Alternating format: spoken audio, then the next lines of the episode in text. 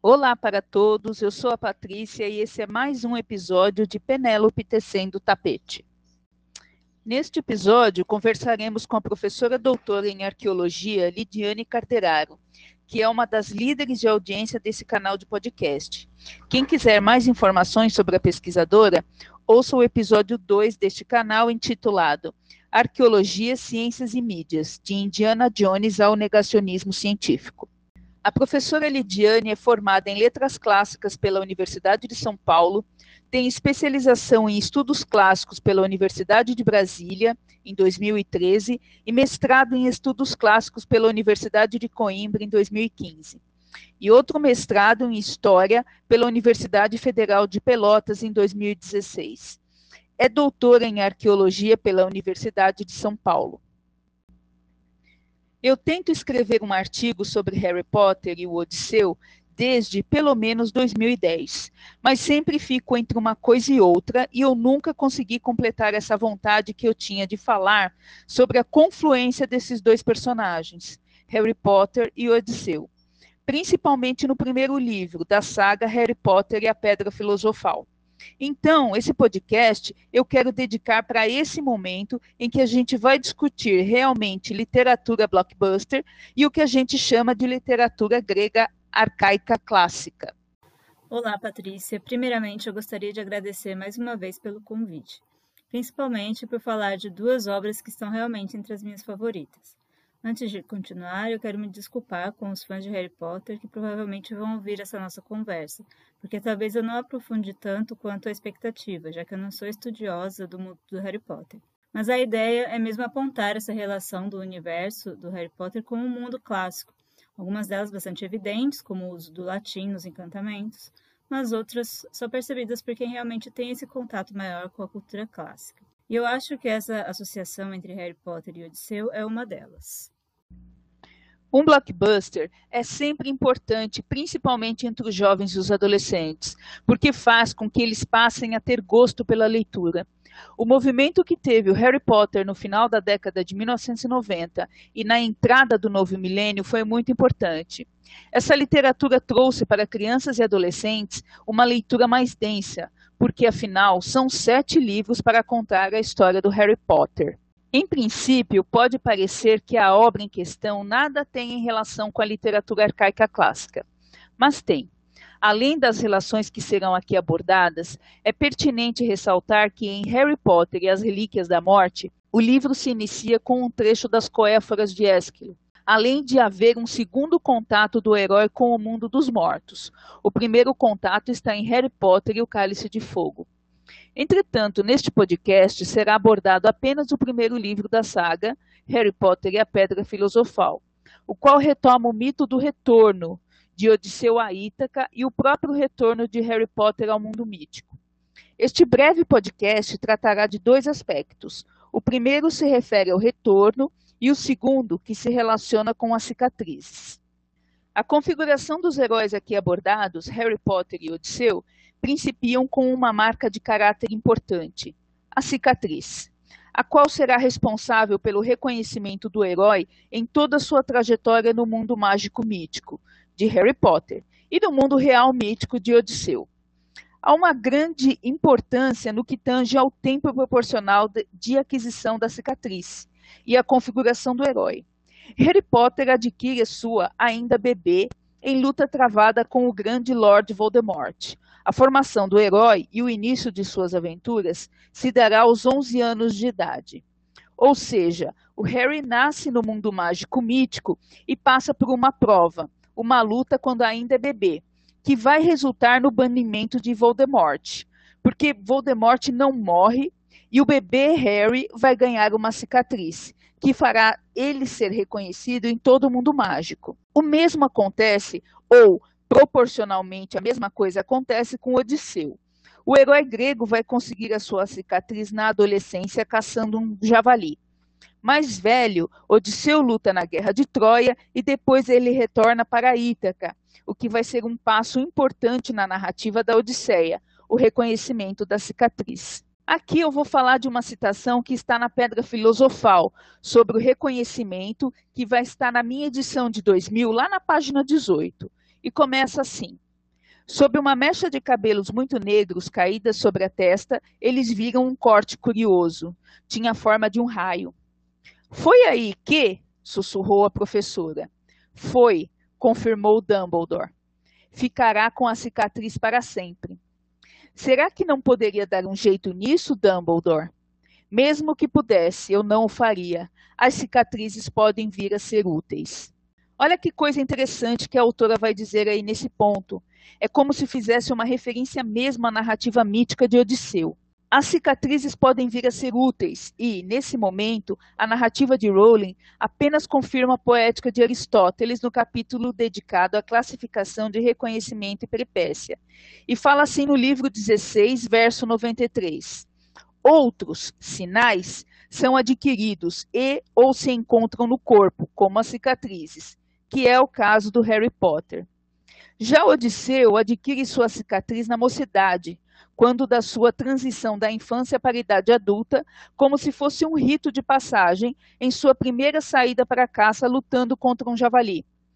O trecho que vou apresentar está na Odisseia, livro 19, entre os versos 447 a 451.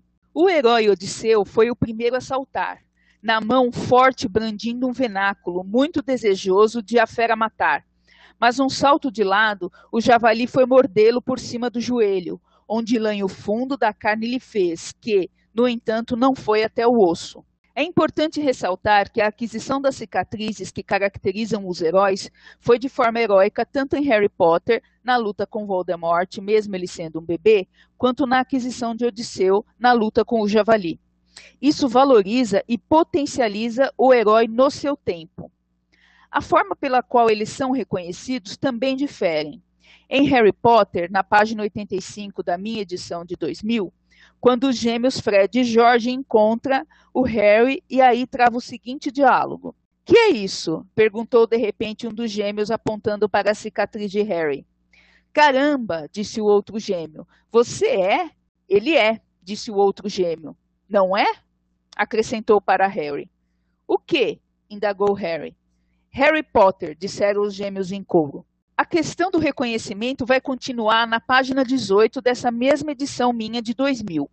O Rony vai perguntar para o Harry: Você é Harry Potter mesmo? Rony deixou escapar e Harry confirmou com a cabeça. Ah, bom, pensei que fosse brincadeira do Fred e do Jorge. E você tem mesmo, sabe? Apontou para a testa de Harry e Harry afastou a franja para mostrar a cicatriz em forma de raio.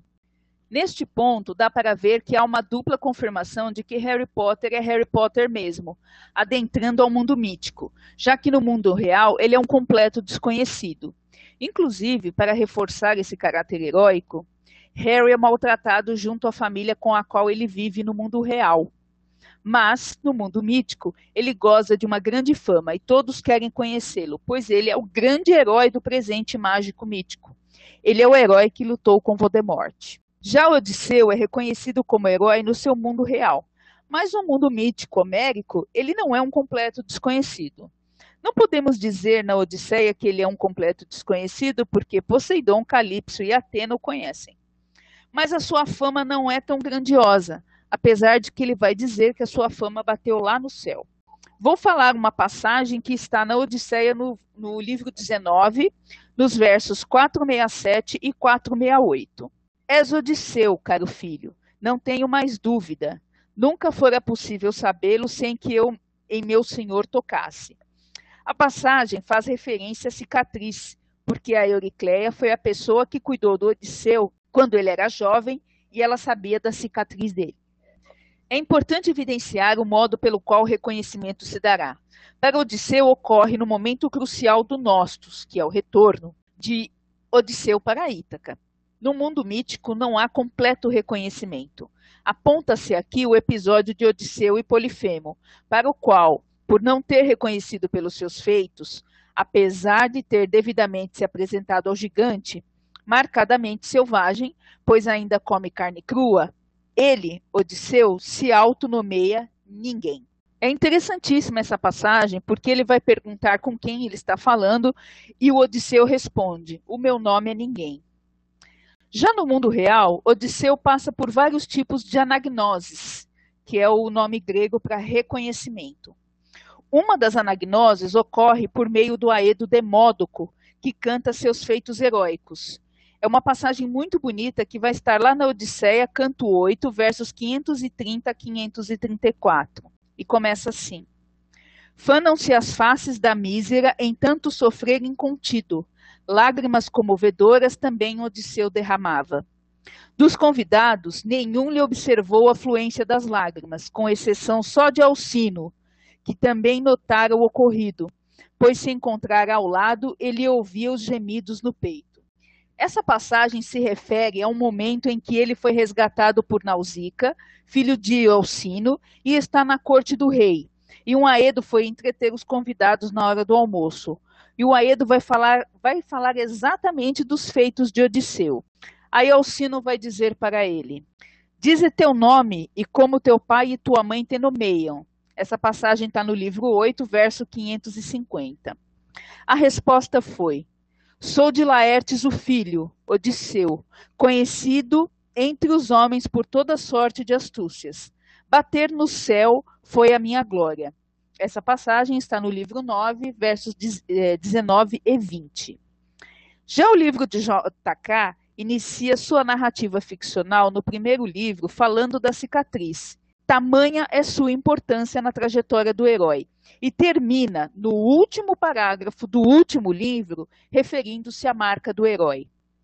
Na Odisseia, vamos conhecer a história da cicatriz de Odisseu, nesse momento do reconhecimento da Euricleia. Esse é o momento do reconhecimento da cicatriz.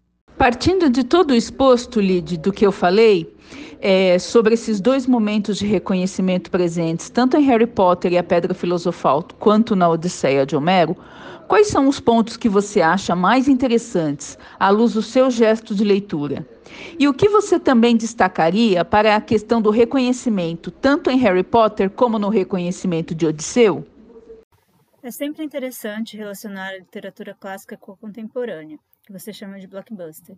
Inegavelmente, Harry Potter é um best-seller há décadas e um blockbuster porque até hoje é campeão de bilheterias em todos os segmentos culturais. Se a gente pensar na fórmula que imprime esse sucesso à trama, há muitos elementos que conectam a literatura antiga, tanto grega quanto latina. Não há dúvida de que Harry Potter carrega o mérito de reconectar com a literatura uma geração que nasceu no mundo tecnológico, no mundo da imagem, mesmo nos anos 90, o cinema, com todo o seu mérito, já dominava o imaginário cultural de crianças e adolescentes, e o mundo de Harry Potter conseguiu se impor nesse imaginário de tal forma que inevitavelmente foi parar nas telonas, e assim, tanto quanto vender livros, lotar as salas de exibição. Mas é importante notar que essa retomada da literatura para o público jovem foi tão intensa que essas crianças e jovens literalmente cresceram com Harry Potter e se apegaram aos personagens e ao mundo fantástico em que habitam, trazendo esse mundo para a realidade mesmo hoje, que são jovens adultos. Talvez a densidade literária que você menciona tenha relação com essa permanência, porque a riqueza de detalhes e elementos que compõem esse mundo mágico levam a uma riqueza também de interpretações. E entre essas interpretações está essa que estamos fazendo aqui hoje, a relação com a literatura clássica. Antes de falarmos sobre a questão da cicatriz, Acredito que cabe uma reflexão no sentido de inserir a saga de Harry Potter em um conjunto mais amplo de obras artísticas e literárias que se inicia já na chamada Idade Média e que se caracteriza por esse retorno sistemático aos clássicos, trazendo sempre as temáticas abordadas na antiguidade para o período em que se vive. Vemos isso nas artes plásticas, tanto em pinturas quanto em esculturas, nas artes cênicas e na música, em que se destacam as grandes óperas e peças de concerto, e mesmo na arquitetura, que vez ou outra retoma a estética clássica. Os momentos mais conhecidos são os chamados classicismo e neoclassicismo. E Harry Potter não só retoma o antigo, mas revisita esse contínuo de influências, o que confere toda a estética de Hogwarts. Um outro exemplo muito interessante, que vale a pena ser mencionado, embora não ligado diretamente à antiguidade, mas que mostra essa recuperação cíclica da história, é a vestimenta e o próprio uniforme dos alunos, que, de acordo com a autora, foi inspirado no uniforme dos estudantes da Universidade de Coimbra, em Portugal, e que, por sua vez, é tradicionalmente usado até hoje, mas que remonta ao período da fundação da universidade no século XIII. Bom, indo agora diretamente para a questão da cicatriz, primeiro vou fazer uma reflexão sobre o papel da cicatriz no que tange à identidade do herói. Voltando à definição do herói épico, ele é caracterizado pela parentalidade, sendo filho de um deus ou deusa e de um humano. Isso o coloca em um meio termo, não tão grande quanto um deus, mas ainda superior a outros homens. Aqui nós já temos uma semelhança entre Harry e Odisseu, pois ambos são filhos apenas de humanos, embora a mãe de Odisseu fosse filha de um deus. Outra característica relacionada aos heróis épicos é a força e o espírito guerreiro. Odisseu e Harry não apresentam também essas características. Embora tenham enfrentado batalhas, seus instintos foram sempre de vencer pela astúcia.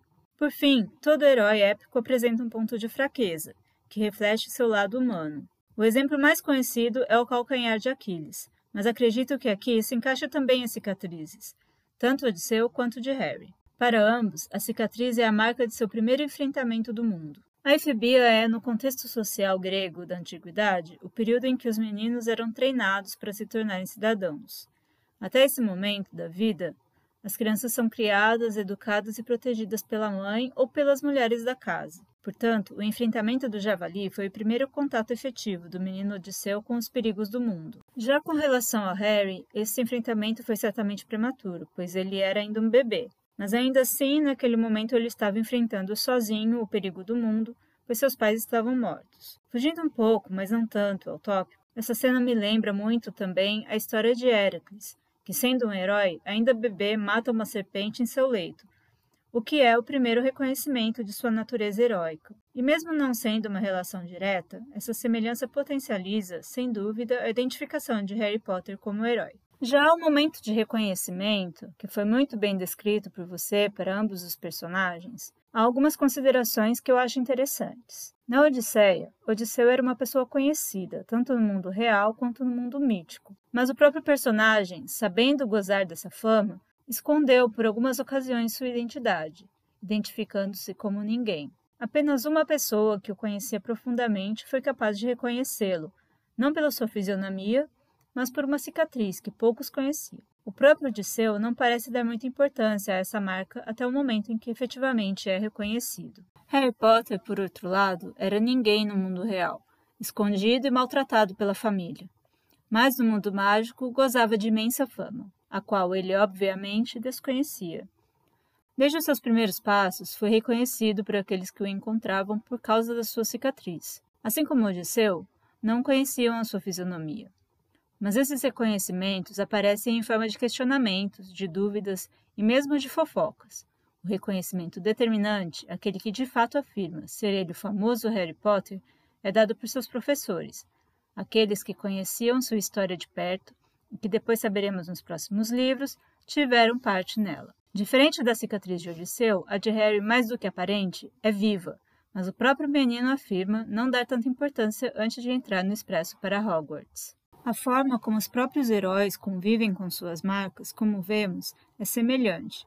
Eles próprios não dão importância a essas marcas e mesmo esquecem que elas estão lá. Mas enquanto a cicatriz de Odisseu também não é importante para as outras pessoas, que talvez nem a percebam, mas apenas para aquela que, conhecendo a sua história de batalha, foi capaz de reconhecê-lo, a cicatriz de Harry carrega sua própria fama, e mesmo aqueles que conhecem apenas os boatos sobre a sua infância são capazes de reconhecê-la para então reconhecer Harry. Sabemos que isso se dá pelo fato de a cicatriz carregar a alma de Voldemort, mas esse dado só aparece posteriormente na trama. De todo modo, para ambos os personagens, as cicatrizes cumprem suas funções, estando de acordo com as proposições de Aristóteles. Elas são, após uma longa jornada, a retomada dos personagens a quem eles realmente são, ou seja, a sua natureza. Lide, muito obrigada pela resposta.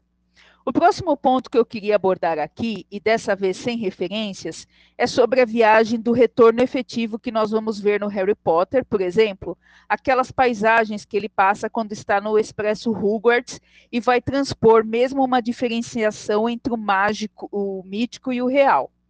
E a própria chegada dele em Hogwarts, considerando que o primeiro retorno de Harry ao mundo mágico mítico não foi tão turbulento quanto o retorno de Odisseu a Ítaca. Odisseu vai passar por vários empecilhos, mas é interessante porque tanto Potter quanto Odisseu vão ser guiados nessa trajetória, nesse retorno, nesse momento de retorno, eles vão ser guiados por Atena. E, na Odisseia, Atena leva o mesmo nome de Atena. Enquanto em Harry Potter, a referência será feita pela professora Minerva McGonagall, quando Minerva é o nome lativo na deusa Atena. O que você acha nesse sentido? O que aproxima esses dois heróis nesse retorno? Que não deixa de ser uma volta mesmo, um nostos, a volta dos dois heróis à casa, ao lugar onde eles realmente se reconhecem. O que, que você destacaria nesse ponto, nessas duas viagens de retorno? Para responder a essa pergunta, eu volto ao que eu disse anteriormente. Quer dizer, as cicatrizes são as marcas de um início de vida do herói, e é a partir dela e do reconhecimento que eles voltam à sua essência natural, Odisseu como herói e Harry como bruxo. Sem dúvida, a viagem de retorno de Harry Potter foi mais amena, se podemos dizer assim, do que a de Odisseu. Harry Potter não chega a enfrentar grandes perigos ou oponentes durante essa viagem, mas, sobretudo, o que assemelha os dois trajetos de retorno é o enfrentamento do desconhecido, tanto Odisseu quanto Harry não tinham ideia do que encontrariam em seu caminho. O fato de ambos serem ajudados por Atena, Minerva, é um ponto muito interessante de relação entre a literatura contemporânea e a mitologia clássica, porque tanto a deusa Atena quanto a professora Minerva têm como característica principal a astúcia. Atena é a deusa da guerra, mas também a deusa da inteligência e aquela que guia. Em alguns episódios mitológicos, é retratada assumindo a forma de coruja, seu animal atributo. Carrega, inclusive, o epíteto, a de olhos de coruja. Já podemos ver muita semelhança com a professora Minerva, que, sendo uma das bruxas mais poderosas, em conflito é capaz de executar até três patronos ao mesmo tempo, o que demonstra sua habilidade bélica. Mas também é extremamente inteligente e astuciosa. E com essas habilidades, além disso, tem a capacidade de se transformar em gato. Cabe ainda uma semelhança entre os animais, tanto a coruja quanto o gato são animais de hábitos noturnos e têm como característica marcante os olhos, que remetem a essa astúcia. Em ambos os retornos, essa figura de poder é essencial. Elas aparecem em momentos decisivos para os heróis. Tanto Atena com relação a Odisseu, quanto Minerva com relação a Harry Potter, mostram uma identificação quase maternal no que tange o instinto protetor. Suas ações, principalmente aquelas não relacionadas a batalhas, parecem ter por finalidade tornar a jornada de seus protegidos mais tranquila. E aqui não falo da viagem de Harry Potter a Hogwarts, mas de sua jornada no mundo mágico e sua vivência na escola de bruxaria. E por fim, não podemos deixar de notar semelhança entre o tempo que Odisseu levou para retornar a Ítaca, 10 anos, e o tempo que Harry levou para voltar ao mundo mágico, 11 anos. O tempo é quase o mesmo se considerarmos que Harry Potter, quando foi levado para viver com seus tios, tinha já quase um ano. Professora Elidiane, obrigada por separar um tempinho para conversar com o nosso podcast e por falar um assunto tão interessante. Eu que agradeço, Patrícia, novamente pelo convite. É sempre bom conversar sobre a antiguidade e suas recepções. É claro que há muito mais de literatura antiga na saga de Harry Potter, Espero que nossa conversa tenha instigado seus ouvintes a conhecer um pouco mais sobre esses dois universos, que são igualmente mágicos para mim. Este foi mais um podcast de Penélope Tecendo o Tapete. Obrigada a todos por ouvirem até aqui. Quem quiser participar pode mandar um áudio ou uma mensagem para o canal do podcast. Obrigada e até mais.